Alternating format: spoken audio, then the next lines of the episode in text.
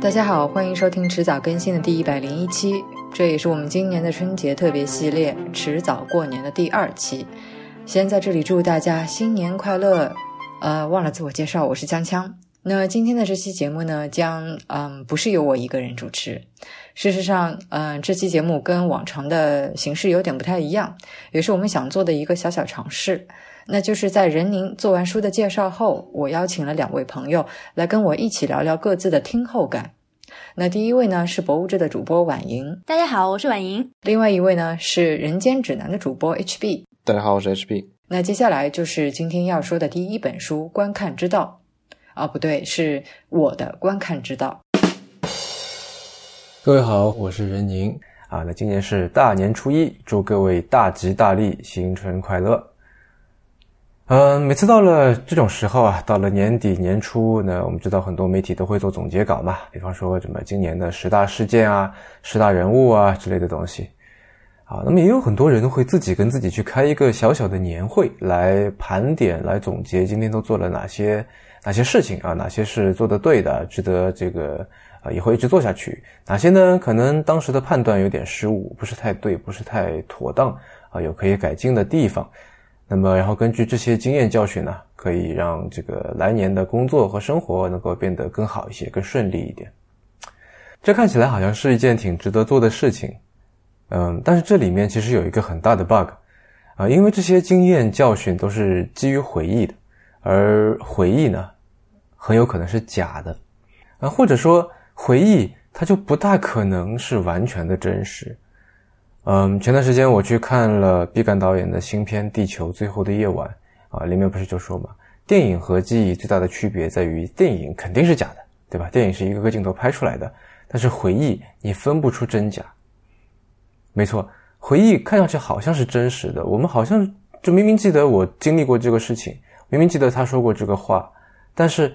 无论是不是故意为之，我们的回忆其实是可以像橡皮泥一样被任意的捏成。各种各样的形状的，它就像梦一样，就是事情发生了过去了，就好像我们我们醒过来，只留下一点点残存的这个梦的线索和胸中的某一种情绪。而如果被问起问梦到了什么，那些具体的情节往往会非常模糊，或者说会会很快的消失掉，需要我们去重新构建。那今天这期节目，我就跟大家来聊一聊如何来构建，如何来捏造不同的回忆。和梦境这个话题，先来说说一个人的回忆和梦境吧。今天的第一本书的作者啊，呃，最近这个名气或者是这个搜索量应该是陡然上升了，因为在去年，也就是二零一八年的十一月十五号啊，在纽约的这个佳士得拍卖会上面，他的一幅油画啊，以九千零三十一点二五万美元成交了。那么这个人呢，就是大卫霍克尼。啊，那这个九千多万美金的价格也是目前在世的艺术家，也就是还活着的这个艺术家的作品的最高拍卖价格了，也创了纪录。那么今天要说的这本书呢，是大卫霍克尼的这本《我的观看之道》。嗯，首先要澄清一点啊，有的人会把这本书跟另外一本《观看之道》（Ways of Seeing） 去搞混了。呃，《观看之道》的作者是我们在节目里面曾经多次提及的 John Berger 啊，约翰伯杰或者说约翰伯格。啊，那后面那种这个译法可能会用的比较多一些。那么霍克尼的这本《我的观看之道》呢，英文原名叫做《That's the way I see it》。啊，那么这两个人都是英国人了，又都在这个文艺圈里面混，所以我猜他们应该是认识的吧。啊，那么这本《我的观看之道》也许就是对《观看之道》的这个对这个前辈的作品的致敬和戏仿。啊，那么说回这本书啊。我的观看之道是一本结合了或者混合着自传、艺术评论、啊散文，还有很多小故事的这样一本书啊。那当然了，这里面还有大量的这个霍克尼的作品的图片了啊，一共有三百多张啊。如果有所以说，如果你想要对这位艺术家的作品、他的生平、呃他的这个作品背后的创作思路有所了解的话，那这本书非常值得一读。啊，那么当然，读这本书没有办法让你回头也画出一幅价值九千万美元的画，它甚至没有办法让你去理解为什么那幅画会那么值钱。嗯，但是这本书还是很有趣的。霍克尼本身不是一个作家，嗯，所以他的文笔谈不上特别的优美，或者说这本书也没有什么文学上面的创新，啊，但是因为霍克尼本身是个非常有趣的人，而这本书呢是他对自己的这个创作啊，呃，各种艺术上的尝试的一种一个一个关一个总结和回忆吧，啊，也就是说这本书是一个有趣的人在絮絮叨叨的谈啊他做的那些有趣的事情，嗯，比如说。嗯，霍克尼对于新技术带来的新媒体的这种各种各样的应用都是非常的着迷。但是我们知道，在很多时候，嗯，新的那些去记录和创造的技术手段刚刚出现的时候，总是会被人以旧的方式来使用的。啊，虽然说这个东西本身是新的，但是我们总归是习惯性的啊，把它拿去以旧的方式来用。啊，比方说光绪年间，呃，中国人第一部自己拿起摄影机去尝试拍摄的电影或者说影片。就是著名的这个谭派创始人谭鑫培表演的京剧名片《定军山》，对吧？你明明已经是在拍电影了，但是拍的是什么呢？拍的是京剧。嗯，大卫霍克尼本身不是一个发明家，他没有发明那些新的记录和创造那些那些产品或者那些技术，但是他对技术、对产品以及他们背后的本质非常的敏感，他总能发现那些新的使用方式。啊，比方说这本书里他自己就写啊，从一九八八年到这个一九就九十年代吧，他用传真机做了不少的艺术项目。呃，我记得他管传真机叫做“聋人的电话”。嗯，其实，在那个时候还没有什么人用传真机来做艺术。啊，传真机呢，就是一种在公司之间传一些商务文件啊、合同啊，就这么一个一个设备。但是霍克尼呢，他先把画画好，然后用油画画好，然后复印下来。然后呢，再通过复印机把那个复印件去扭曲、去弯曲、叠加，再把这个结果用传真机传给朋友。然后为了达到最好的传真效果，他甚至还摸索出了一套最适合传真机去识别、去表现、去打印出来的这个灰度画法。呃，然后因为那时候他画的很多画都是海景嘛，所以他还开玩笑的编造了一个叫“好莱坞大海图片供应公司”的这么一个假公司。然后故意以这个假公司的名义到处给人去发他的这个传真图片。嗯，后来到了一九八九年，他收到这个巴西圣保罗双年展的邀请啊，啊那边呢开始是想让他办一个油画展了，但是霍克尼那时候刚刚办过一个油画展，然后这个他的这些作品从藏家那里借过来，然后刚刚要还掉，那他觉得说再去借也不太好，然后呢他那时候又在捣鼓这个传真机嘛，所以他就提议说，哎，我们不如用传真来做作品好了。巴西那边起初一开始是吓了一跳的，觉得他有点糊弄，对吧？就这么重要的双年展，我们这么看重的一个事儿，怎么能发几张传真就算是对付了？但是霍克尼还是说服了他们，然后他搞了一张圣保罗的展厅的图纸，做了一个尺度一样的模型，然后做了四张尺幅非常大的作品，是四张一百多张传真过去的小图拼接起来的一个大图，然后要传这样的一幅大图，就要花掉一个多小时。而且呢，由于这个通到巴西，从他那时候在这个洛杉矶嘛，因为从洛杉矶要给巴西发传真非常的贵，所以呢，当中呢有一些其实不是这个从当时霍克尼的这个所在的这个加州发过去的，他们是从一个房间，然后把传真发到另一个房间的另外一台传真机上面，然后自己去接收，然后人肉把这些纸都背到巴西去。啊！但是霍克尼坚持他自己是不过去的，因为他觉得这个展览的要点就在于说，他是通过电话线传输过去的作品，在一个地方被分解，啊，被非物质化，然后又在另外一个地方像凤凰涅槃一样被重新物化，重新展现出来，啊，他觉得很有趣，他觉得这个是他的这个展览的一部分，所以他自己是绝对不过去的。然后圣保罗那边又问他了，说那展览结束以后这些传真怎么办？扔掉吗？霍克尼就说这个你们可以再传真一次给我。啊，这样你们也可以留一份，虽然他们只是传真，但是上面也有发件人、有日期，对吧？它也有作为艺术品去收藏的价值。就是这种，呃，用印刷来制作原创艺术的想法，你它虽然是印刷的，但是它的确也是原创，对吧？它有这个原创性在里面。这种想法、这种做法，模糊了人们原来对于艺术作品的定义，所以就当时很多的这个观众觉得非常好玩、非常有意思，啊。那只可惜手头的这本《我的观看之道》这本书的原书啊，早在一九九三年就出版了，但是直到前年，就二零一七年才引入中国。霍克尼现在其实用了各种各样的新的技术啊，比方说这个 iPad 在画画啊，这些这些东西当然里面就没有包括了，嗯，这算是一点遗憾吧。嗯，不过虽然这个霍克尼现在年纪已经不小了，但是他还是在继续创作，然后网上也可以找到不少相关的这个资讯啊，大家可以去搜索来看看。嗯，我们知道大卫霍克尼是一个好奇心非常重、很喜欢进行各种尝试的艺术家。嗯，他画各种画，做舞台设计，玩新媒体，也玩得不亦乐乎。但是我自己，我个人最喜欢的他的创作领域，倒是摄影啊，也就是他所谓的用相机来画画。嗯，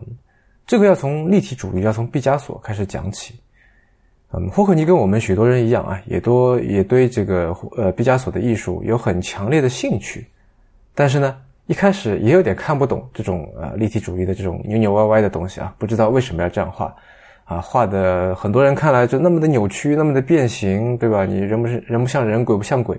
啊。然后以及他从他一个后辈艺术家的角度去说，他不知道怎么去学，不知道怎么去用。嗯，但是霍克尼是一个非常喜欢思考的一个艺术家，啊，他花了很长时间去想，最后终于明白了，其实跟一般人想的不一样。毕加索的画其实并没有变形，他的画之所以看起来是变形的原因在于。看画的这个人啊，在于诸位，什么意思呢？因为我们总是习惯性的只认同一种观看方式，啊，一幅画也好，呃，一座房子也好，一个坐在椅子上的一个模特也好，我们总习惯那种呃，在一定的距离以外，在静止的时空里面观看的这么一种方式。但是毕加索的创作意图里面是有时间这个元素的，有了时间这个元素，你就可以既看到人物的正面。然后呢？哎，过一会儿你又绕到他身后去看他的背面，看他的侧面，啊，甚至蹲下来来看看他的这个从这个仰视的这个视角去看，啊，或者说站在高处俯视的视角去看。认识到这一点以后，你就会有一种不一样的、非常深刻的体验。你会看出，哎，毕加索其实真的不是在变形，啊，慢慢的，他给你他的画给你的这些不真实感会消除，而所谓的自然主义的那些画。一幅风景啊，人物啊，在你看来会越来越不真实，对吧？因为我们看待世界事物不是这个样子的，不是静止的。那这就引起了霍克尼对于写实的思考，而他去思考的方式之一就是动手去摄影。嗯，霍克尼摄影的方式也跟很多人不一样啊。如果你去学摄影的话，很有可能第一堂课老师就会教你如何去构图。那构图是什么？构图就是一张照片取景的边界嘛，对吧？边界决定了构图，边界的取舍和设计就决定了这个照片呈现的场景。但是霍克尼的方式改变了边界，也就改变了构图，因为他的方式是拼贴，也就是说用许多张照片来拼成一张大的照片。啊，这里说一张大照片可能会让很多人觉得是像贴瓷砖一样对齐着拼啊，就是拼出一张全景什么的，这个不稀奇，对吧？这个甚至就一一一八几几年的时候就已经有了，不是这样的。霍克尼的大照片的边界很有可能会非常的不规则，因为每一张小照片的这个透视点都是不一样的，拍的区域很有可能会有重合，然后很有可能会有空白，啊，那么这个这张大照片由几张小照片组成，它就有几个散点透视的点。啊，比方说他有一张很经典的摄影作品《椅子》，我数了一下，一一幅椅子的这个照片就是由二十多张小照片拼起来的。那如果按照自然主义的理解方式，椅子那幅作品就会被说是啊变形的、扭曲的，因为呃，你知道那个椅子的这个椅面其实是矩形的嘛，但是在他那个作品里面被被呈现出是一个类似呃像梯形那么一个结构。但是用刚才说的理解毕加索的方式，我们用立体主义的方式去看。把空间、把时间的元素放进去，那其实它是呈现了这把椅子不同的面在不同时间点的样子。嗯，我最喜欢的他的摄影作品是他在日本旅行的时候创作的一系列的作品啊。呃，比方说有一幅就是他拍的是一个旅馆的房间啊，他的旅伴还在榻榻米的这上面的被窝里面躺着啊，然后这个窗户就开着，可以看到外面的庭院很漂亮，这样的场景。首先是有很多很多的透视点，因为它有很多很多张照片组成吧，应该是有一百多张，可能快两百张，而且它有很多留白的地方，呃，是他没有拍或者说拍了没有拼上去的。嗯，我喜欢这套作品，因为他们或者说霍克尼所有的摄影拼贴都让我想到记忆这个事情，这些缺失或者说这些重叠，就好像盲人摸象一样，对吧？你自以为靠抓住呃若干个确定的细节就能够获得全貌的这么一种天真。跟记忆是多么的相像，嗯，上个月我刚好有点时间哈，然后我就模仿霍克尼的方式，也拍了一把这个家里的椅子。嗯，首先我想说的是，虽然想想好像挺简单的哈，你就拍些局部，然后把它拼起来，但其实做起来才发现这是一件非常难的事情。你需要大量的前期思考，需要规划啊。单单是拍一把椅子就已经很复杂了。霍克尼他拍过很多非常大体量的、非常大场景的那些东西，沙漠啊，一个街角啊，一个建筑，一大一棵大树，就这些，我觉得真的是需要非常多的这个前期思考。而且他那个时候还是用胶片来拍的，也就是说他拍的时候是不知道自己不确定自己拍了什么的。对吧？我还可以拿手机来拍，然后迅速就可以看到说这张拍的好，拍的不好，他是做不到的。所以他那个时候比我现在需要更多的前期的思考。啊，那这个难点在这里我就不展开了，大家可以自己去试一试就知道了。嗯，我在这里想说的是，在拍完照拼贴的时候，我才发现，虽然这个你去贴嘛，看似是从什么方式、什么地方开始都一样，你从腿开始，从这个靠背开始，从一面开始都一样。但是我想当然的，先从椅子腿开始拼起，因为这是我这个我按照拍摄的顺序来来拼贴的。然后我发现你很难靠这些零碎的细节去构建出一把椅子，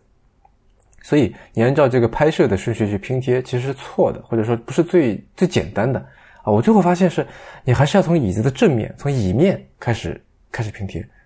也就是说，要要怎么说呢？从我对这把椅子最主要的这个印象开始去着手去拼贴，这才是最简单的方法。那这点其实也跟记忆很像，啊，就好像那个《地球最后的夜晚》里面的那个，呃，我印象很深的，就是在，呃，影片要戴起 3D 眼镜的那个后半段里面，有一个台球室的场景，然后汤唯饰演的那个短头发、穿一件红色皮衣的那个凯珍，那个角色是台球室的老板娘嘛。不知道大家看过的这部电影的话，还记不记得哈？这个台球室是一个很奇怪的空间，啊，一方面台球桌里面好几张台球桌，跟这个旁边玩游戏机的地方都很完整，但是很多地方，比方说墙壁啊、天花板啊，又非常的残破，啊，有些地方是拿塑料布围起来的，有些地方就干脆是断壁残垣。你从里面看，你从某些角度看，这是一个台球室；从外面看，这简直就像是一座废墟嘛。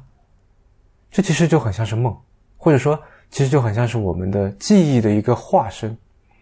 我们对于任何事物的记忆，总是要有一个主要印象，然后围绕着这个主要印象，我们会依照自己的想法，把各种的呃支离破碎的极光片语一一安插上去，去拼装粉饰，或者说用开头提到的那个词语，捏造出一个从我们自己的角度看过去的貌似完整的全景。记忆。这是一个不太靠谱的东西。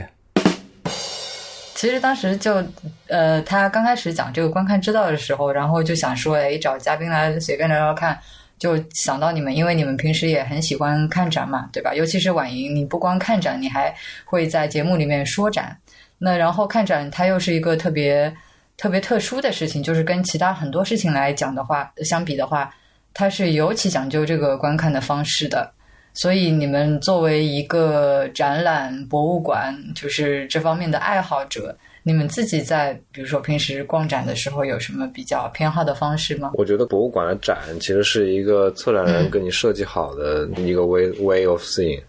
嗯，你没有很多选择，你没有，就是你无法做到，比如说像看一本书那样，能够看出一点你自己的，嗯，就根据你自己的观感来来来来，呃，构建一个这个。整个构建整个内容嘛，但是博物馆的展，那就是一个非设计非常好的，就全方位的那种。你走到它的空间里，它所有东西都给你安排好了。你走这样走一趟，你就出来之后，做的好的展就应该做到是你完全接受到了策展人想要传递给你的信息嘛。嗯，哎，所以你是一个很乖的，就是参观者嘛。就比方说他给你规定的这种参观参观次序，你都会按照他的这个规定的方式去看嘛？我基本上都会按照展展现来走。但是我可能不会每一个展品都会去看，我可能挑一些我感兴趣。但我我我有那种进展馆就要去找展现开始点的强迫症，就是 我要找这个，他是让我从哪开始看，然后怎么看，我会要找到这个路线去去看。嗯，那你应该非常喜欢在日本看展，传送带看展。呃，我的话会在展品之外观察很多 meta 的东西。就是或者说观察这些 meta 东西有没有传达到，就是，嗯，比方说呢？嗯，比如说它这个展览是不是给我提供的信息就只有展品？呃，嗯对于一个普通的参观者来说，当然这个展览是分很多种的，有艺术的、历史的、科学的，对吧？嗯那如果说只是观看这个展出的东西本身的话，呃，在一个没有经过专业训练的、没有经没有更多背景知识的情况下，其实一个人能得到的信息是极其有限的。那他能不能通过其他的辅助方式，呃，甚至包括呃环境的光线、音乐，哪怕是气味这样的东西，共同的传达出一个更完整的体验？我觉得这可能是一个我我这种人算什么？就是专业看展的。嗯的人，呃，对我来说可能是一个更加嗯，怎么说，呃，非常重要的一个判断的指标。嗯我我觉得这分展和展，就是你刚你刚刚讲那种艺术品的展跟博物馆展不一样。怎么说呢？比如说，我看一个呃呃中国或者江苏省古代历史展，那种我就会比较倾向于是有一个我会严格按照策展人安排的路线走，嗯然后看他想给我看的东西。但是如果说去一个那种当代当代艺术展，我更想呃就是像那种画廊一样，就是他把东西放到里面，然后我一个个去看，然后也不要给我任何信息。嗯 OK，也不要给我任何引导。我觉得一个好的艺术品，它就是应该是，就是能够自己解释自己的。嗯，就是他的感受是比较直观的，你立马能够感受到，而不需要去通过太多的文字描述来让你理解。呃，就是你他刚就是您刚刚讲那个电影对，那个地地球球最后的的夜晚晚，这个夜晚，你觉得你看懂了吗？怎么样才算懂？对啊，这是一个很玄的概念啊！你是嗯你看一个艺术作品，什么样才能叫看懂呢？嗯对吧？我觉得就是保持一个完全开放的态度，是我更喜欢的。就是嗯艺术家他想表达的东西，就是他放在他的作品里表达，但我结合到什么东西，可能跟那个并没有直接的，OK，关系。嗯，我不知道，呃，你们俩有没有看过一个电影，是那个 Tom Ford 拍的，叫《A Single Man》单身男人。嗯，对我看过。他为自己的文艺生活的这个单薄，就是那个电影，呃，大卫霍克尼的很多画儿就是能让我想起来，就是大卫霍克尼就是一个。在我脑中想到这个艺术家，就会背景音乐是那个 California Dream 的那个，因为他的这个作品颜色非常丰富吗，还是非常的明快丰富。然后那部电影《单身男人》这部电影里面，他就拍了很多这种色彩极其强烈，而且我记得，呃，当然也是因为我看电影看的少啊，所以那个电影里面有一个技法给我留下了深刻的印象。呃，就是当那个电影里面的人物角色情绪非常激烈的时候，呃，色彩的饱和度就会急剧的升高。嗯嗯，然后就是他那个整个电影的色彩饱和度是随着人物情绪的激烈程度在变化的，就是很容易让我想到大卫霍克尼，我也不知道为啥。嗯，因为他的这个作品也确实就色彩很丰富，然后饱和度也是比较高的，就可能在这方面给你带来就是有一种似曾相识的感觉。对，嗯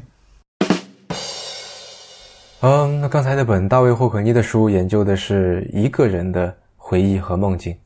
那这期节目的第二部分，我想来聊聊两个人的回忆和梦境。要说的这本书呢，呃，它是一本对话录，或者说是一本对谈集。那以我自己的经验来看，哈，这种形式的书，对话录这个形式的书，啊，它是有很强的随机性的，对吧？因为它是把两个人的实时对话整理收录下来嘛，就跟我们做一期播客一样，对吧？文字版的播客。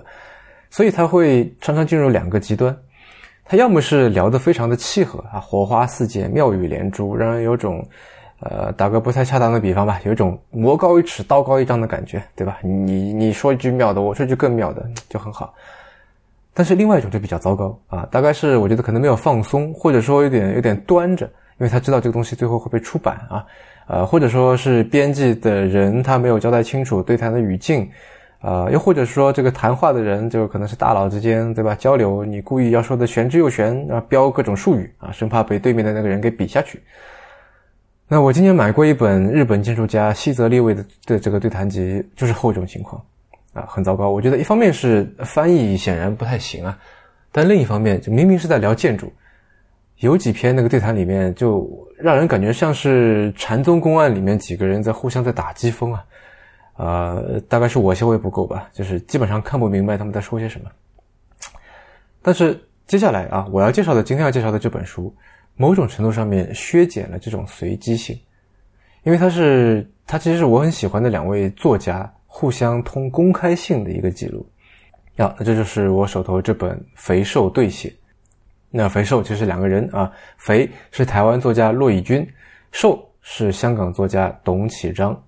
那这本《肥瘦对写》呢，是两位作家在这个二零一四年、二零一五年那个时候发表在报纸上面、杂志上面的二十六篇对谈文章的集结。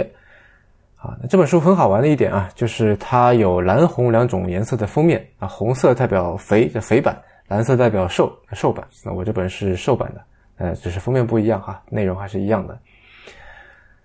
嗯，说是公开性，其实它也不是那种面向大众啊，希望对读者进行直接干预、呼吁某个行动，或者说声讨某种现象那种那种战斗檄文。嗯，虽然在落笔的时候，他们两个就知道这些信会公开的发表出来，但他们谈的还是非常的个人的事情啊，比方说谈论对一则社会新闻的看法啊，比方说猫猫狗狗啊，比方说创作过程当中的挣扎啊，婚礼那天发生的事，后来有小孩的感受。啊，自己经历的病痛，甚至做过的梦。嗯，说这本书削减了随机性，是因为它跟实时的对谈不一样，它是种异步通讯，对吧？那作者就可以有更多的斟酌和思考的空间，也给对方留下了更多斟酌和思考的空间。那两位作家非常漂亮的这个文字功夫，也就有了施展的余地。嗯，比方说骆以军就以他这个标志性的热血少年那般的这个想象力。呃，他碎片化的意象和那种镜头的推拉啊，把皮小说比喻成一场这个汽车的公路拉力赛啊。我来给大家念一段：既要飙速，又似乎有一张鸟瞰卫星图。那些死亡陷阱般的坑洞、急弯断崖、沙坑、乱石阵，必须闪避的忽然闯进视野的山崩落石、暴风雨、雷击，甚至炮火乱射的战场，有一个感受上的神秘悖论：时间。当你曾进入写小说那孤独驾驶舱的极速时光，你进入到一个时间不存在的爆闪状态，像电影超体，车窗外的种种可以快转、四倍速快转、更多倍速快转或者倒带停格。然而，年轻一些的小说家无法领会的，在那样的极速时刻里，其实你的小车仍在以无边无际的旷野，那么渺小的奔驰着。十年过去了。二十年过去了，你似乎一直坐在那强光切开眼瞳的驾驶座。然而，像某部滑稽卡通，你所滥操、不理会它存在的这辆车，开始轮圈脱落、爆胎，油管破洞，排气管脱垂，螺丝钉像奔跑的犀牛沿途泄力掉落，车窗开始出现蛛网裂纹。总之，那就是疾病。而香港人董启章在一段这个关于疾病的文字里面就非常不一样了，他是这么写的：事实上，无论是病还是世间上任何一种现象，也不存在自身的未被感知的纯粹状态，而一旦被感知，就必然是感知者内心的产物。所以，病始终不只是病，还是对病的感知和观念。把感知和观念所形成的看法称为隐喻，并无不妥。问题只是当隐喻成为了文化的定见和偏见，我们才要提防。但一般来说，本来就无法抛开的隐喻，正正就是我们理解甚至是塑造自我和世界的方式。更极端一点说，一切认知都是隐喻，根本就不存在白描，甚至白描本身都是一种隐喻，也即是观念或感知对不可得的物自身的投影和替代。嗯，董启章和骆以军两个人都是一九六七年出生的，是两个同龄人，但是他们两个人是非常不一样的。啊，如果要贴标签的话，骆以军是浪漫的，是诗意的、热情的、乱七八糟、不假思索的，而董启章则是理性的、啊克制的、职业的，然后充满三思而后行的那种，啊英伦绅士一样的这种斯文成熟感觉的。啊，他们两个人之间的这个差异。远远大过了相似之处，而正是这这样的这个差异，让这本对谈集非常的精彩。嗯，我觉得这本对谈集其实是呃两个层面的矛盾的产物。一方面，这个矛盾就是我刚才说的，这两个人是非常不一样的。第二方面啊，呃，他是当然是带有自恋色彩的。我觉得，就你把自己以前那些事情，把自己的某种观点拿出来细细的描述给对方听，呃，非常情绪激荡的来这个高调的缅怀啊，最后你还知道是要发表在大众媒体上面的，给所有人看的啊。但是他也是自卑的，嗯，怎么说呢？啊，我有一位很我很喜欢的法国思想家，叫做 Rene Girard，啊，勒内基拉尔啊，中文叫。然后他在上世纪六十年六十年代这个写过一本书啊，中文版呢是前几年刚出的，叫做《浪漫的谎言与小说的真实》。这是一本呃介于哲学、社会学或者文学评论之间的一本著作吧。啊，那闲话一笔啊，这个硅谷著名的这个创投圈大佬 Peter Thiel 也很喜欢 Rene Girard。啊，然后也读过很多他的书，而且发发动这个身边的同事朋友，呃，和那投资公司的这个 CEO 一起来看，一起来读，一起来讨论啊。那么我们国内可能对 Peter Thiel 那本《从零到一》比较熟悉啊，但是这本书背后的思想啊，就是啊，从零到一是怎么从零到一的啊，可能就比较陌生了。啊，那说回这本《浪漫的谎言与小说的真实》啊，它的第二章标题叫做“人将互为上帝”。那他用普鲁斯特和陀思妥耶夫斯基的这个小说来说明，啊，我们都有一种欲望，那就是去汲取、同化别人的生命，然后幻想能够把别人的特点跟自己的生命结合起来。我们既希望成为他者，又希望继续保持自身。而之所以会有这样的欲望，之所以会呃从芸芸众生当中挑选了某一个或者某几个个体作为汲取的对象，啊，你会希望把自己当成溶液，把他者当成溶剂融化进来。是因为我们对自身的本质有一种不可遏制的厌恶啊！越看自己，你越会觉得痛苦，越会觉得孤独。而有些别的个体却拥有着我们觉得自己缺少的东西。我们能够从这些他者身上投射出自己的一个又一个的幻影，然后用这些梦境一样的幻影来构建我们的回忆，构建我们的认知。呃，我看过一个骆以军谈这本书的这个视频哈，那里面说。他觉得董启章的文学领域就是一个构筑的非常复杂、非常精密的世界，然后看似毫无破绽，但是仔细一看呢，里面的人物只有九根手指头，有一根被砍掉了。而骆以军说他自己的小说就是那根缺失的手指头。那这本《肥叔对写》里面，看似是两个人在扯闲篇，东一榔头西一棒槌啊，而且我们有的时候读一些这个书信集。都有一种好像怎么说呢？考证啊，或者说可以看到这个当时他的这个真实状态，对吧？因为那个人写那封信的时候，就比方说这个鲁迅跟许广平的那个两地书，对吧？他可能不知道，或者他没想到说之后是会给大家看的，所以他这个非常当时在写的时候是非常私人，只给对方一个人看的这么一种文本。但是这本《肥收对写》就是两个人都知道，除了对方之外，这封信还是要发给这个发表在文章这个杂志上面，在媒体上面给。更多的这个广大读者去看的，所以你也不可能这个特别的从这个私人的角度，从这个好像有点什么窥私癖这样的角度去看这些信。但是如果你稍微认真去体会一下，你就能感受到两个人他其实都在从对方身上汲取自己想要的东西，用来拿过来对冲自己身上自己正在与之扭打啊与之斗争的那部分。我相信里面那些对对方的赞美啊，以及对自己的那些吐槽，都是真诚而发自内心的。嗯，比方说里面有四篇文章，标题都是自己的第一本书啊，这是董启章想的一个话题。就它里面这个通信的话题是互相想的、互相起的。那么陆羽军一上来就以为是说是想聊作为读者看的第一本书，然后他说瘦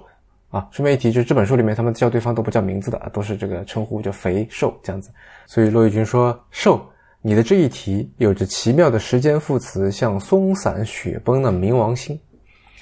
啊，那这个好一个漂亮、悠远又有点奇怪的比喻，对吧？然后他就开始从小学开始啊，从这个去回忆那些，呃，看日本动漫、看琼瑶、看司马平原、看三毛，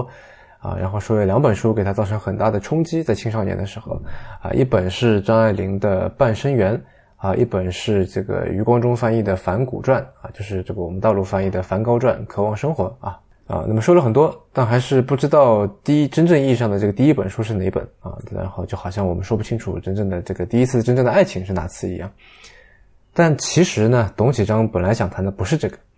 啊，香港人嘛，就比较看重职业精神啊，什么问题出来先看看是不是我分内的事情啊。但是他仿佛是像恍然大悟一样的，发现了骆以军的理解和他的这个生发也很有意思。于是他的这个呃回信开头是这样子的：哈哈，你会错意了。我本来的意思是写自己所写的第一本书，不过这也可以看出你到底是个纯真的人。第一个反应不是想到自己是个作家，而是从一个读者的角度追溯到自己最早的阅读经验，进入了那还未出现功利的写作意识的童年和青少年时光，去追求那懵懵懂懂的不为什么而看书的起始点。人生的第一本书究竟是哪一本？或者这个第一本书究竟是否真的存在？这真是一个有趣的问题。那我将错就错，按你打开的方向也来谈一谈这个吧。然后骆以军回信啊，第一句第一句就是说啊，我果然出错了。然后他讲了他第一次作为著作家出道签约的这个故事，我觉得很有趣，给大家读一读。我从官渡飙车赶进城，其实一路上就觉得肚子不太舒服。到了中山北路、林森北路那一带小路，塞在车阵里找不到停车位，肚子就愈剧痛。我还记得车窗外华灯初上。车潮如烧灼晕染的大小光球，我被包围在那我也不算熟悉的街区。我一开始还那样绕，后来想，妈的，只要看到麦当劳，我就去把车靠红线停了，被拖掉也就算了。那时我真的是穷小子，城里的这一切对我何其陌生。我要去见的人，要签的第一本书的合约，对我想象的文学之路何其重要。但我开始在那停止不动的车正的车内，抓着方向盘狂念观世音菩萨。后来我就在那封闭的驾驶座哭出来了，因为我终于没忍住而失禁了。后来我也不记得我如何把车开进一暗巷的路桥下，脱下牛仔裤，把沾满稀屎的内裤丢了。有两个阿婆刚好经过，一脸惊恐，好像我是变态。那一切对我都不重要了。我觉得我的文学路完蛋了。哼，哼，但现在我们当然都知道。后来，骆以军还是非常顺利的走上了他的文学路啊，并没有完蛋。那么现在这个臭臭的这个悲惨的插曲，也就变成了一个呃可以拿来说笑啊，在做这个甘苦谈的时候可以用来自嘲的一种谈资啊。呃，如果能够穿越时空，找到那个当年因为忍不住大便在裤子上而坐在那辆小破车里哭泣的青年，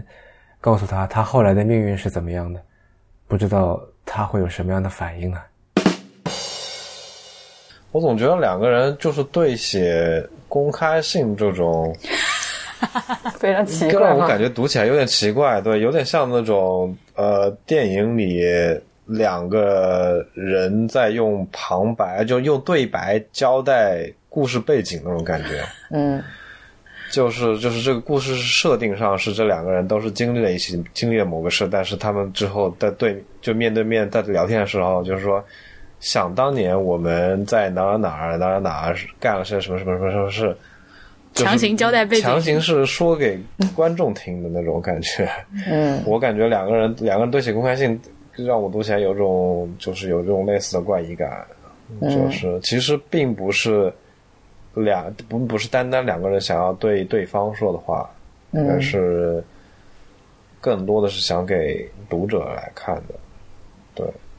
嗯，我不知道。我我不知道像文人这种写信会不会是一直像刚刚任宁读的这些，嗯，读的这些信那样，我觉得特别的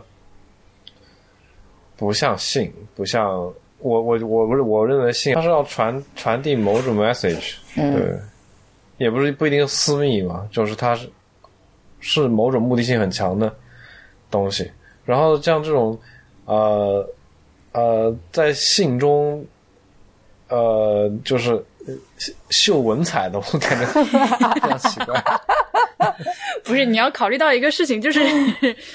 一个作家，我觉得你每天写东西写习惯了之后，就最后会很自然的东西写出来，就变成这样。对对对，就你想让他写口水话，可能都写不出。我我觉得让他写就是家书，应该不会是这样。就是哦，对，说起来，我之前看过曾国藩家书。嗯，然后呢？嗯，你有什么感受啊？就是对，虽然他也是就是也算是文人嘛，但是他家书也是比较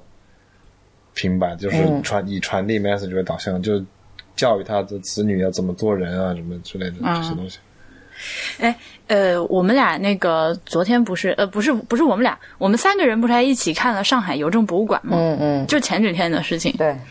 嗯，不是，我们现在设定是大年初一，这好长一段时间。不好意思，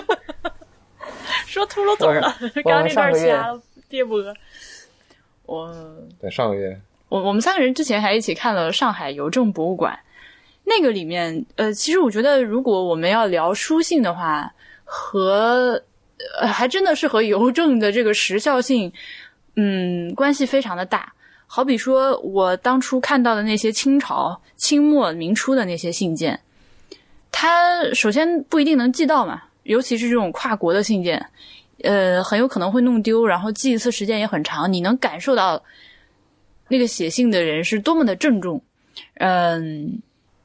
到了现在，我觉得我已经写不出信来了。但是但是其实就是说回到这个节目里面，他讲到了这个书信集啊，就这本书信集，包括说可能呃，除了这本集子之外，笼统的来讲，书信集这个东西给他一种既自恋又自卑的感觉。然后我不知道你们是怎么理解这句话的。其实他讲到这个的时候，是让我想到了播客，因为就这从这方面来讲，播客对话，我觉得跟书信往来还挺像的，尤其是这种公开性。那我们在进行对话的同时，我当然是对你们两个在说话，但是同时还有就是这些看不见的，就是之后会收听节目的听众，对吧？所以从这个意义来讲的话，其实是跟呃董启章和骆以军他之就他们俩之间写的这个公开信，我觉得还蛮像的。我不知道你们你们是怎么看？我们之前参加那个 podcast 里面有一个故事 FM 的主播，他就说他录音的时候让要让嘉宾嗯，牢牢记住没有听众这回事，对。就只有他和嘉宾两个人对话。我其实比较喜欢这样的呃博客录音方式，我觉得就是可能因为可能是跟我不太习惯公开信这种形式也类似吧。就我觉得两个人聊天的话，或者是两三个人之间聊天，嗯就默认是我们两三个人之间聊天就好了，然后听呃就是把它录下来，如果有人想听那就更好，就大概是这样的。从播客创作思路上来说，是确实是会有些呃很大一部分播客，其实他在创作的时候是呃默认有听众，而且时刻在提醒自己要进入一个表演状态的。哦，那是另那是另外一个类型了，对，就是嗯那个类型就是传递 message，就比如说像任宁录单口的这种节目，嗯那就肯定是他设定是有个听众的，我要把我的信息传播传出，表达给听众听。嗯呃，我觉得这种几人聊天的形式更像是锵锵三人行，，OK，他们那种聊天就是纯粹就是几个人之间的瞎聊，嗯 他也不管你听众听的有没有意思，也不管你是能不能 get 到他们之间的这个话题到底在讲什么，对吧？我自己其实是更喜欢不考虑听众感受的。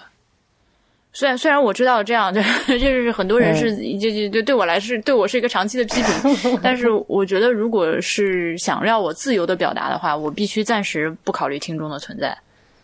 我可能在后期剪辑的时候去考虑，但是我录的时候我是不想的。因为我觉得很奇怪，就是两个人面在面对面聊天的时候，你要预设的一个隐形的第三人在你旁边，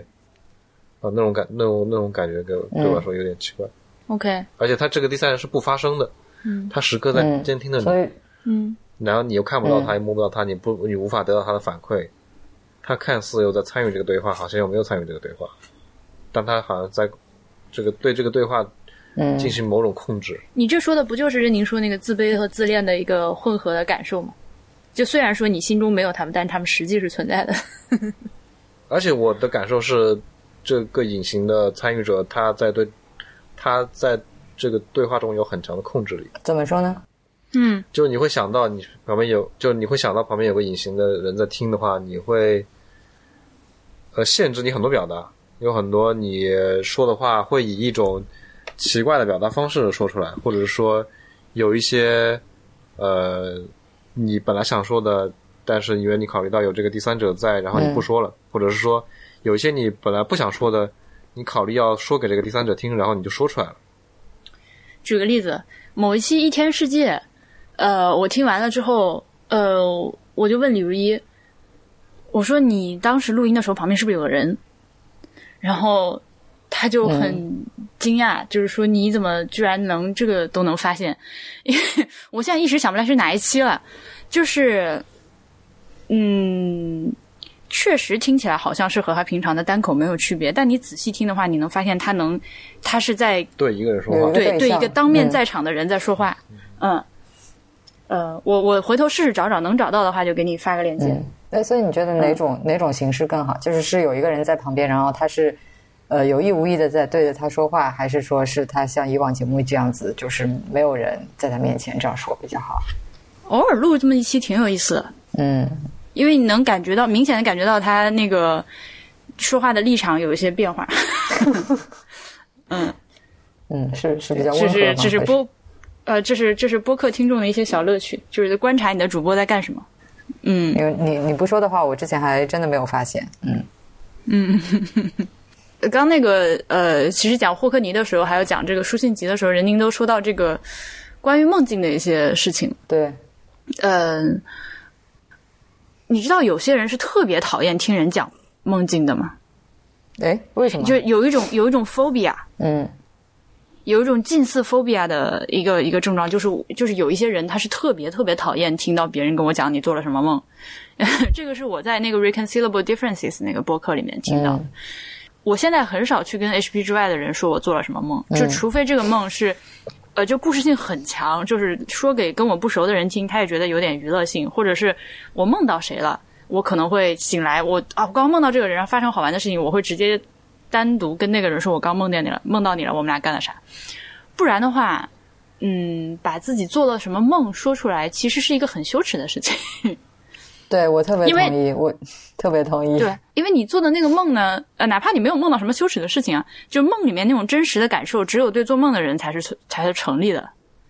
对，我觉得自己在梦境里面所呈现出来的样子特别真实，就是那种赤裸裸的真实。所以你把梦讲给别人听的话，有一种不穿衣服，然后出现在别人眼前的感觉。像我这种基本不做梦的就没有这个困扰。你应该是醒来之后就不记得自己就是有做梦吧？或许是吧，但我就我很少，我很少能够感知到自己做过梦。嗯，OK，嗯，至于我睡着的时候做了，然后后来忘记了，那跟没做也对我来说也没有什么区别。所以你也不会有比如说从梦中惊醒啊，或者是半梦半醒的这种状态。就偶尔会有那种我刚睡醒，我会明显感觉到我是从梦中醒来的，嗯，但是可能五分钟之后迅速的就忘得一干二净。我们两个人这个做梦的频率对比非常的明显。我是我是几乎每天醒来都能告诉他我这样做了什么梦的那种人。哎，你们会在乎自己做什么梦吗会，我还会试图去解 OK 梦。？OK，OK，就呃，经常也不是经常啊，就是那个特别焦虑、压力很大的时候，就老老梦到自己不穿裤子在街上走路，就是就光屁股出门，就是这很经典的一个，一种暴露狂行为。不是暴露，就是一种很经典的那个呃焦虑和压力很大的时候经常做的梦，一个典型的梦。对，哎，我们在说什么？梦境还是闲 聊闲聊，梦境还是很好玩的。嗯嗯，要要不我们继续听第三段吧。第三段、嗯好呀对，第三段是讲这个城市，虽然不是这个我们所熟悉的城市，讲香港，然后以及讲杂志的。好的，好，那说完两个人的回忆，今天要说的第三本书是一套三本当中的一本啊，讲的是很多人的回忆，这就是吕大乐主编的《号外三十城市》。呃，我们知道《号外》这本在香港甚至在整个华语圈都非常重要的杂志，是由这个香港的陈冠中啊那几位文化人在一九七六年创办，后来在二零零三年被广州的那个现代传播集团收购的。那么这套《号外三十》呢，是在《号外》创刊三十周年，也就是二零零七年的时候出版的，啊、一套有三本，分别的标题是《内部传阅》《人物》，还有一本就是我接下来要讲的《城市》。那这套书在制作上有一点值得说的地方啊，就是当年出版的时候呢，三本书是装在一个书匣里面的，然后他们一共设置了十个不同的书匣封面，人物从我们比较熟悉的这个什么刘德华、周润发、张曼玉到。呃，我们不太熟悉的甘国亮、刘天兰这些，其实都是香港文化界叱咤风云的人物。啊，十多年过去了，这套书现在已经不太容易找了。但是，要是你愿意多花点时间去搜索的话，呃，网上还是能够买得到。那么，说回这本书哈，这套《号外三十》的内容呢，是吕大乐从号外创刊到二零零七年的三十年间所有文章里面选出来的这个文章的集结。嗯，李大乐可能大陆的朋友不太熟悉啊，他是香港一位非常重要的文化人，曾经任教于这个香港的中文大学和香港大学，然后呢，他现在是香港教育大学的副校长，那他还主持过电台栏目啊，还参与过社会运动等等，然后也写过很多跟香港城市社会文化观察相关的书，那他既是一个号外的老读者，也给号外写过很多文章。所以他来当这套书的主编，可以说是非常的合适。嗯，我第一次读号外的时候，呃，大概是十几年前读大学的时候吧，呃，忘了从哪里弄了一本过期的号外来翻呢，呃，一打开我就被里面特殊的语言风格给震到了。原来杂志上的文章还可以这么写，我给大家读一段，你们就明白了。呃，这段话发表于这个一九八零年啊，这段话的那篇文章呢是关于怎么去。挑选、甄别和去买到好吃的面包的，嗯，这些面包都是一致的好面包。那是说它们的色泽都平实可爱，外面的 crust 不薄不厚，形状呈拱形，tap 一下有 resonant 的感觉，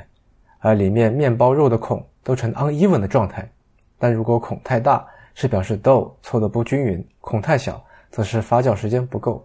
味道。也是一致的，clean 和 pleasant。嗯，这不是我当年读到的，它是我在手头这本书找的比较极端的一个例子。当然，在普通香港人说话写文章也不全是这个样子的。但是这种感觉啊，基本上是算是可以算是号外比较代表性的一种风格。那现在来看，我会觉得这样的文风不会是我特别喜欢的一个类型。但是当时的我刚刚二十岁，刚刚离开家。离开绍兴那个信息闭塞的小城市，那个时候，啊，我我那时候什么都不懂，一下子就被这种夹杂着大量英文，有的还用纯的粤语写成的文章和背后的那种那种异国风情、那种呃陌生感、那种布尔乔亚审美所吸引了，啊，对于香港这个地方也有一种像艾敬当年唱《我的一九九七》的那种向往。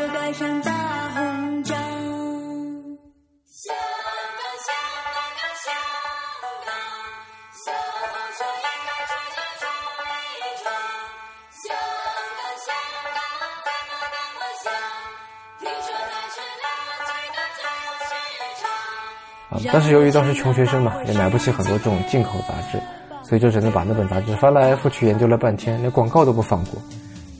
那本号外就是我当年去呃了解香港，去也不能叫了解吧，管中窥豹，对吧？关于这种所谓的呃国际生，关于这种所谓的国际城市生活趣味的这种最直接的一个窗口，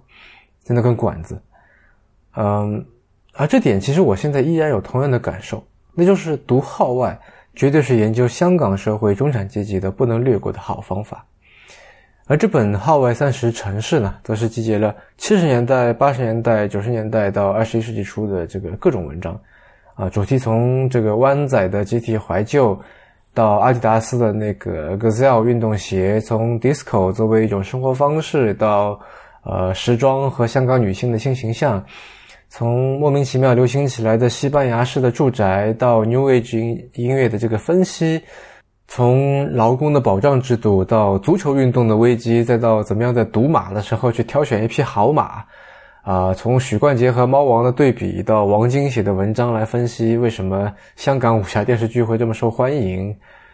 真的是包罗万象，但是又有一条万变不离其宗的主线。那就是，就像吕大乐在开篇的序言里面写的，去理直气壮的、毫无歉意的从香港人的角度来看香港的人和事，就是号外的特色之一。那什么是好香港人的角度呢？他还在序言里面这样写：在七十年代中至八十年代的十年，本地文化发展快速，有时杂乱无章，但却创意十足，很土的，自己以为很硬的，却照样在海外有人受落。从此，所谓地道香港添上了新的意思，至少不一定代表老套，更不再理所当然的象征次等。以广府话方言为基础的普及文化蓄势待发，将要在海外及邻近地区大展拳脚。而这一份对本地文化的自信，最明显表现于香港的语言。在大众传播媒介推波助澜之下，社会不断浮现新的口头禅，本来属于黑道的小圈子的惯用语，通通纳入正轨。只要离开香港两个星期，或少看两套电视剧，大有可能发现自己有聆听障碍。这份对本地文化的自信，也强烈表现于号外的文字。那中英夹杂、经常套用口语的活泼文字，是否算是一种文风？这可以商榷。但肯定的是，这是百分百自觉的做法，不是什么英为中用，而是要以本地的表达方式与本地读者沟通。后来，这提升为一个概念，叫“半唐番风格”。那什么叫半唐番风格呢？唐就是唐人街的唐啊，番就是番邦外国的番。那这本《号外三十城市》里面，陈冠中有一篇文章，标题就是半唐番风格啊。不过他说的是室内装修啊，就类似好像明明生活观念很西化，却非要追求所谓的新中式元素啊，或者说西洋人到亚洲来，喜欢用一些廉价的做旧的东方色彩来装点他们的卧室，装点他们的客厅啊。那这就是装修上面的这个半唐番风格。嗯，说实话，这本书改变了我对陈冠中的印象啊。因为原来我心目中的陈冠中是一个严肃的学者啊，白发飘飘，呃，写我这一代香港人啊一种华文多种念头里面那种这个呃社会学、符号学文章跟时政评论啊。然后我买的他最近的一本书是《乌托邦、厄托邦、伊托邦》，呃，翻开来就开始一板一眼的这个去用这样的口气。跟各种术语去非常娴熟的讨论政治哲学，啊，去重论马克思主义的什么亚细亚生产方式啊，讨论科技经济制度的各种基点和拐点啊。但是在这篇以搬家开头的半唐方风格里面，他居然像撒娇耍赖一样的在那边写说，说出了半唐方风格的贡献及合理性后，我必须承认，我不愿被纳入半唐番之列，Not my house，我发誓。嗯，其实我昨天在某一个场合刚刚这个遇到了陈冠中先生哈，然后我那时候看到他就想起了这句话，然后就忍不住笑了起来。呃，那说了半天，这本书里面到底算是一些什么样的文章呢？嗯，我们知道中国其实是有散文的传统的，在传统的这个散文观念里面呢，小说和诗歌除外啊，那些经史子集里面的文章其实都是可以。被冠以散文的这个名号的，但是五四以后啊，其实有一种将散文精确化的一种一种倾向，啊，一方面去增重了它的文学色彩，另一方面呢，又把它给软化了，呃，散文似乎只剩下叙事和抒情的功能，啊，然后又以这个后者为主，对吧？基本上在上世纪三十年代以后，呃，只有抒情的题材被视为这个散文的正宗，但是在号外里面。这是我们能够看到一种回归本源，但是又非常现代化的散文，啊，那我们又知道散文是一种非常个人化的东西，呃，这本书里的文章是许许多多人的回忆和梦境，虽然作者数目众多，但是在自己的文章里面，他们都是独立站立的，依然是一个人，呃，有许多文章是站在七八十年代，站在去去怀六十年代甚至更早的一些旧。啊，但是更多的文章是他写的是那个时候的当下，但是现在的我们看来也已经成了回忆了。呃，作为一个大陆人，我在二零一八年、二零一九年看这些，呃，写在十几年前甚至几十年前写的那些文章，很像是在别人的呃充满陌生感，但是又有那么一点点熟悉的梦境里面去漂流和冒险。你不知道下一个出现的会是什么，但是又充满期待。呃，就好像是刚刚讲的大卫霍克尼的这个摄影作品，呃，回忆和梦境里面令人最能够记得住的，就是一些情绪和小细节，对吧？呃，比方说有一篇吃关于吃的文章，是邵国华在一九八六年写的，那他开头就说要讨论香港人的饮食文化，我相信必定要讨论日本百货公司食物部在这方面的贡献。哎，我们都知道香港有非常丰富的本地影视文化，关日本人什么事呢？是这样的，在以前啊，香港人要买菜，大多数都是去菜市场，就是那种所谓的 wet market 啊，就是那种呃拥挤昏暗，然后充满着各种各样的气味啊，多半是不太愉快的气味，对吧？食材都放在地摊上或者开放的一个台面上面，啊，地上都是血水、污水、鸡屎、鱼鳞、烂菜叶子这样的一个地方。然后卖菜卖肉给你的那个人呢，都是穿着呃脏兮兮的衣服，啊，卖肉的人衣服上可能都是油迹啊，切肉是切肉的时候沾上去的溅起来那些血渍，啊，卖鱼的人可能满身都是腥气，啊，然后那些熟食铺里面的这个卤味烧腊也不知道什么时候做的，可能还有苍蝇在飞来飞去啊，那那老板也不是很在意，看到了就随手赶一赶，反正大家都可以想象这样的一个场景，但是在香港。日本人首先创造了在百货公司里面卖食材的这么一种做法，啊，首先百货公司的购物环境，那肯定这比起菜市场，那是一个天上一个地下。然后在百货商场里面卖的是那种已经做好了的可以吃的点心小食，啊，或者说那种煮好了的，在在这保放在保温箱里面的那种中餐或者日本便当，以及那些生的没有烹调过的，但是被包装的整整齐齐，装在一个透明的塑料盒子里面的这种净菜食材。啊，而且食材的选择也非常丰富，而且很有创意。他们卖的鲜肉有各种各样的部位、各种产地、各种处理方法。啊，肉肠有什么猪扒肉肠、牛仔肠、鸡肉肠、火腿肠，你吃一个月都可以不重样。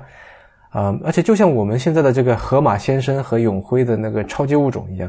就你是可以买了以后在那里当场吃的。这些食物、这些食材都放在呃橱柜的盘子里面。员工都穿戴的非常整齐划一，跟食物也没有直接的接触啊，都会戴手套、戴口罩。然后有一个细节是，这个邵国华写说，他们卖的鱼啊，已经做好了这个吸水、刮鳞、切割、包装，非常非常的干净，以至于他们的鱼档，就卖鱼的那个地方的员工制服，竟然可以是纯白色的，身上不带一丁点血水。这在我现在的我们看来，可能属于稀松平常了，属于说你应该做到的事情。但是在当年的香港人看来，简直就跟奇迹一样的刷新认识。那当然，我们现在知道，由于有了这些东西，所以香港现在的超这个超市零售业已经非常发达了。当年日本人给他们的这样的这个惊奇，现在他们已经把这份惊奇传递给了大陆人。然后邵邵国豪就想到了，为什么香港人会这么喜欢吃呢？因为他觉得在潜意识里面，香港人是非常怕没得吃的。香港是一个移民城市，我们都知道。呃，老一辈的许多香港人都是当时抗战的时候逃难过去的，或者说迁过去的，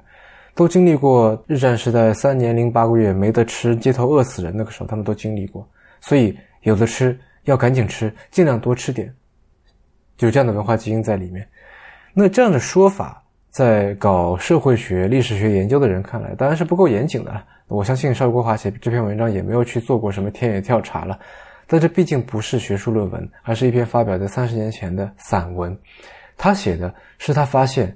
在他所深爱的这个香港，在被日寇占领而烽烟四起、饿殍满街的这几十年以后，在一九八六年，香港人居然可以跑到日本人开的窗明几净的百货商场里面，敞开肚皮大吃大喝，尽情消费。他要写的是这字里行间透露出的那种历史的荒谬，是那种对。呃，新的文化既好奇又有点不安，是那种发现一门生意的秘密带来的兴奋，以及那种本地文化被外来者比下去的那种有点落寞的心情。那在二零一九年的现在看来，有点可爱，有点新鲜，也有些许的令人为他感到难过。我现在旁边放的这本杂志，这个是一本非常非常。厚非常非常大，能砸死人的杂志合集。嗯，你们你们现在还会看杂志吗？不看了，电子的不看了，电子的。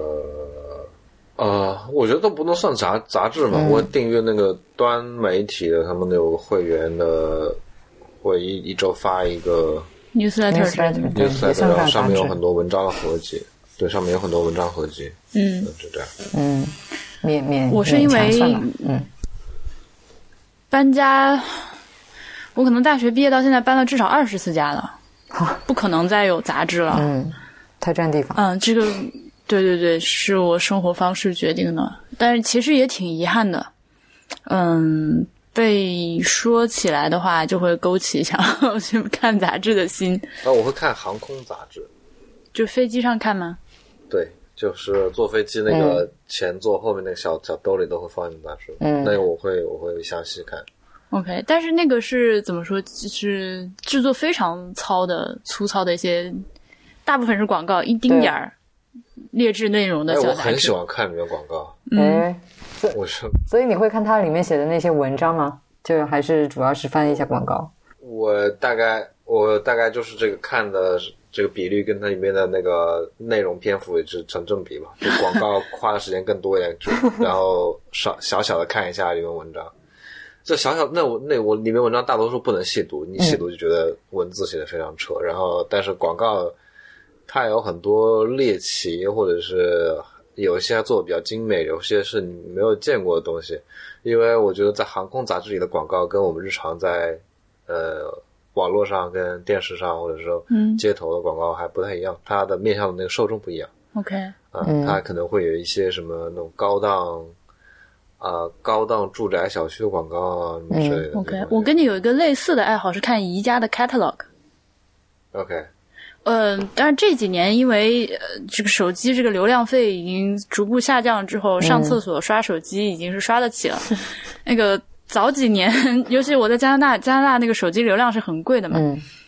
呃，所以呢就会就会是呃，比如说啊、那上厕所的时候经常看的一个东西就是宜家的 catalog。特别好，玩原来宜家从头到尾厕所读物然。后，那、对，是的，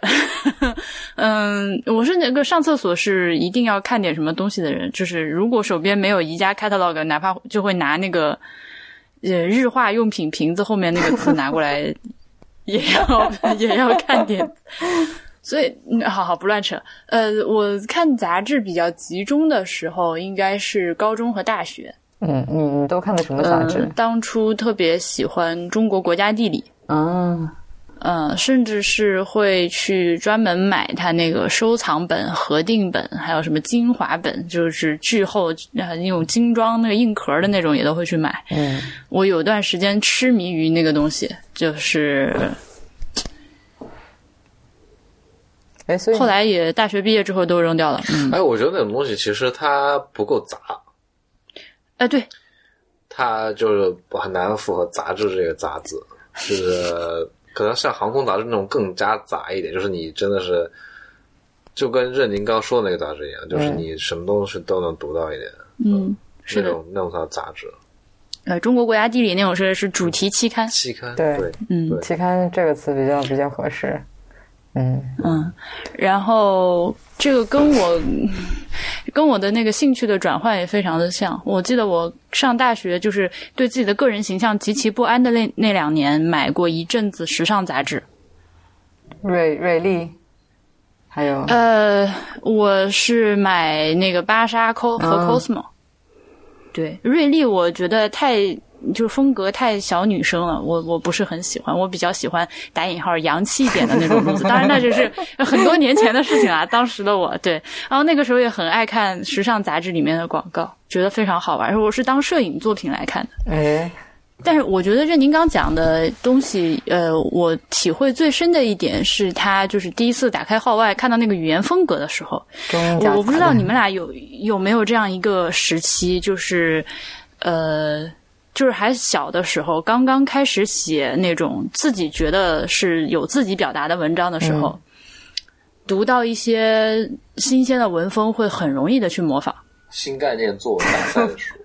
对，那是一个嗯我我很明显的事情我。买过那个书，嗯对，那我也有个我就是真的翻烂了。嗯嗯我我第一次读那种文章，我觉得特别特别新鲜。我之之前读的写的都是小学生作文那种标准文标准小学作文应该应该读应该写的那种。嗯哼，我第一次看那个，我我就觉得嗯有一种任您刚刚说的那种看到 OK 文风的感觉吧。但我是会被其他各种东西带偏，比如说我我印象非常深刻，我有一段时间就是上初中的时候读到那种就是莫言那种，就是乡村伤痕疼痛文学，然后各种就是屎尿屁的那种，然后。我初中的时候写了一篇作文，我印象太深刻了，就是呃讲我呃核心是围绕着我家我家门口菜市场，呃有各种各样被剖出来和扔掉的那个呃鱼的内脏、猪的下水和动物拉的屎以及飞来飞去的苍蝇，我详细的描述了这件事情，呃，但是。我以我我自己认为我是要表达一种用就是用那种伤痕疼痛文学的 笔法去表达我的内心的纠结，然后被老师啊，你这个用词能不能文明一点？嗯，就是会有类似这样的事情。然后我我记得我曾经很迷鲁迅的时候，就是所有的那个霸，就是左边一个口，右边一个八的字，我都要写作罢了吧。不好意思。就是学生时期会这样，就是会这样，就一阵儿一阵儿的。对，呃，所以他刚讲的那个就是呃中英夹杂的写法，刚看到的时候，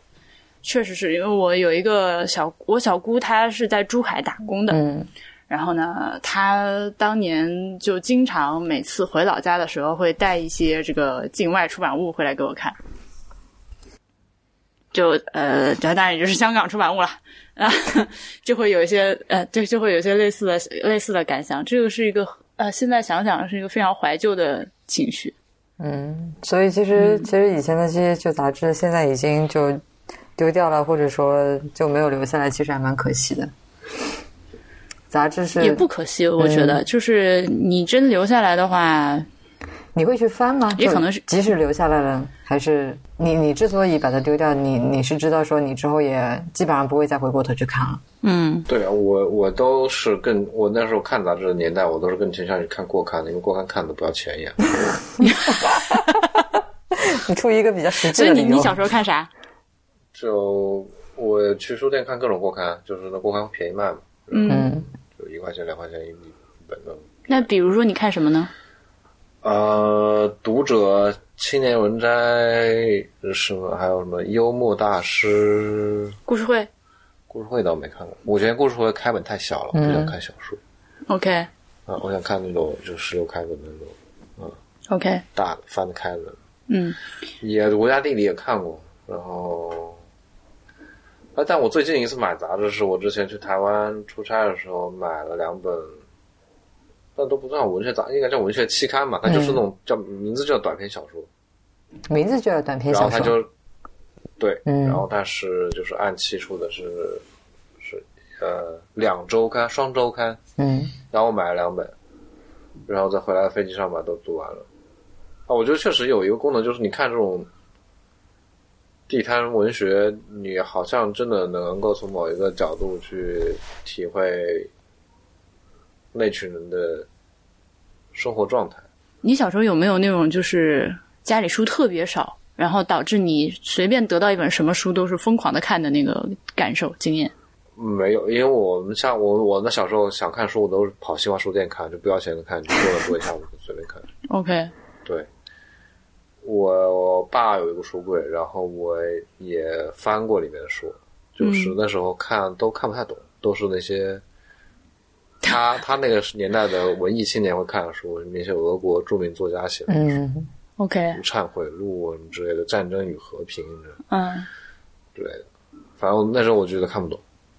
，OK，嗯，所以没有多大兴趣。然后我都是去书店里看不要钱的书。嗯，OK。婉莹呢？我小时候就是我刚刚说的，因为家里没有几本书，所以任何读物都会被我疯狂的看，所以。我我有着非同常人的对于狗的品种的知识，还有还有一本那个呃赤脚医生指南，就是我在小小的年纪就知道了难产的时候可以把手整个伸到女人的子宫里面把孩子拨过来这样的事情。呃，还有什么卡耐基成功？就是我们家我从小就看过两本成功学的书，但我很讨厌。对，还有什么就是家庭啊家电修理指南这样的书，我我我我看了很多这种东西啊。我现在想想就觉得很可怜自己，小的时候就是这个，而且这里面东西我到现在记得很清楚的，就是，嗯所以 所以就是在接收新东西的能力最强的时候，我看都是这些玩意儿，嗯，嘛，所以留下了深刻的印象，嗯，也难怪你现在动手能力非常的强。因为从小是看家电修理指南的。嗯，到了大学之后，嗯，还会看一些像《城市画报》。嗯，对，《城市画报》是那个年、哦那个年代非常算是非常流行的刊物吧，我觉得。嗯，人物嗯就是那个李海鹏主编的人物杂志嗯哇，看过一本《三联生活周刊》哦，还有《三联生活周刊》对对，《三联生活周刊》是到现在偶尔还会买的。嗯，然后大学的时候，就是如果说嗯、学校里还会有一些那个外刊什么的。哦，大学时候我是很喜欢我们学校当时有些同学他们自己办的一些那个非法出版物的，比方说外遇，啊，外遇我知道。呃，还嗯有什么我那个魏公村什么来着？魏公村什么来着？我忘了。对，嗯、他们会做一些。在零几年的时候就开始做一些当时看起来非常离经叛道的一些调查，比如说当时有一个很著名的呃调查北外女生有多少是处女的这样一个调查，你还记得？这个我记得好像是外语在做的，对吧？嗯，对，嗯嗯、他们会做这样的一些事情，就是我当时看就觉得哇，这个同学怎么这么厉害？那也算是我在杂志年代会看会很喜欢看的一些东西。嗯，嗯，我觉得听我们节目的听众应该都知道你们是现在是住在南京的，所以我在想就，如果说我们今天就比方说我们来编一本这个跟号外城市类似的杂志吧，就是也是杂七杂八，跟这个城市相关的方方面面都有，然后来编一本南京的这个版本。呃，其实我挺好奇你们会写这个城市的哪些方面？你呃，这个要看是写给谁看的，是给南京人看的还是给外地人看的？嗯，对吧？不用区分，我觉得。我觉得都不用区分吗？就就杂志就是对。要够杂嘛，对 OK 你可以有各种各样的东西嘛。那我觉得 HB 之前有一个选题非常有意思，啊就是南京周边城墙游，就是不光是南京城墙游，就是南京周边的小城市、小县城，还有那个完整的城墙和护城河的，做一个调查。嗯，所以你是对城墙有着一种特特殊的这个，也不算城墙，就是一种地理地理志吧。嗯。嗯哼，啊，我觉得南京的，就是南京这个城市的地理还挺好玩的。嗯，有很多就是可以大隐隐于市的地方，就你看是在城中心，但是你不是很容易到达，也没有多少人去过这种地方。嗯我觉得南京不够丰富，是真的，就是它不能做的像香港那样那样丰富，它缺少一种城市亚文化，就是你一些小的不易看到的东西。或者说像号外这种小布尔乔亚式的情怀，在南京本来生存空间就非常的小，南京是一个非常非常就是，呃，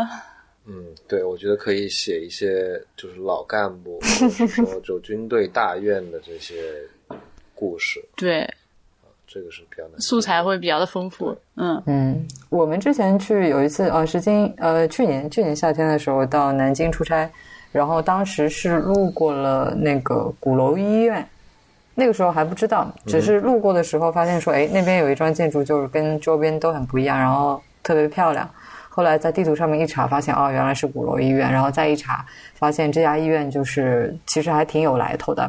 所以我们就在我们第二天就要走了，就是在那天晚上，就是已经办完事儿，已经很晚了，还是就是打车过去到那个医院里面去参观了一下，嗯，印象还蛮深的，嗯。